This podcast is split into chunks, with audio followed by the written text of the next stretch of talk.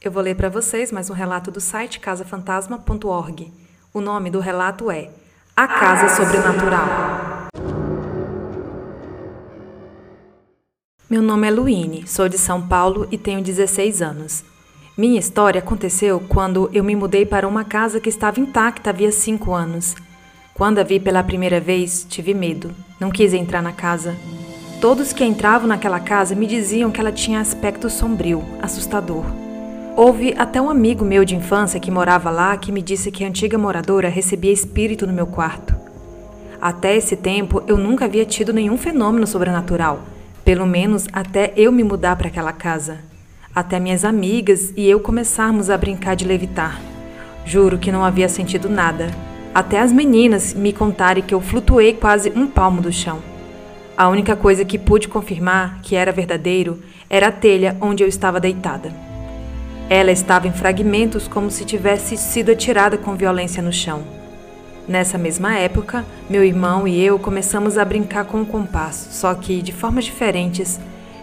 Enquanto eu brincava na escola com minhas amigas, ele brincava em nosso quarto. Acho que o maior perigo foi chegar a esse limite, pois minha vida se transformou no inferno.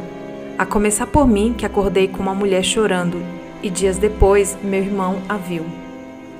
Dessa época até eu ir embora dessa casa foram acontecimentos macabros. Aparições de espíritos eram mais que frequentes, desde crianças até vultos invisíveis, vozes, choros, passos, objetos se movendo e até crianças me convidando para brincar. Um dia percebi o porquê isso acontecia.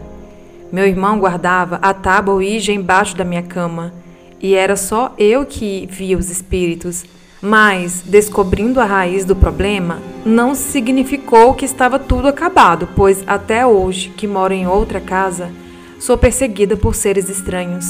É uma condição que irei para sempre carregar.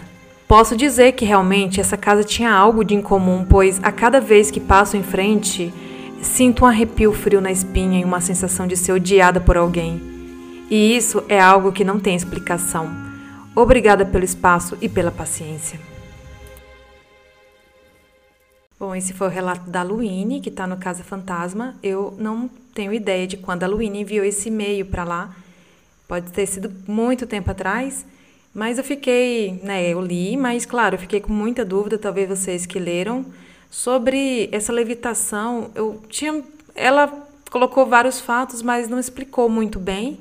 Então acredito que os ouvintes vão ficar com alguma dúvida. Também não tenho como tirar essa dúvida é, da levitação, essa telha que quebrou, por que, que ela estava deitada nessa telha, como é que foi essa levitação, porque essa curiosidade de vocês em mexerem com essas coisas, com compasso, tabuíja, tá? Então ficou muita dúvida nesse relato, mas mesmo assim agradeço por você ter escrito e se fosse mais recente eu entraria em contato com você para tirar essas dúvidas.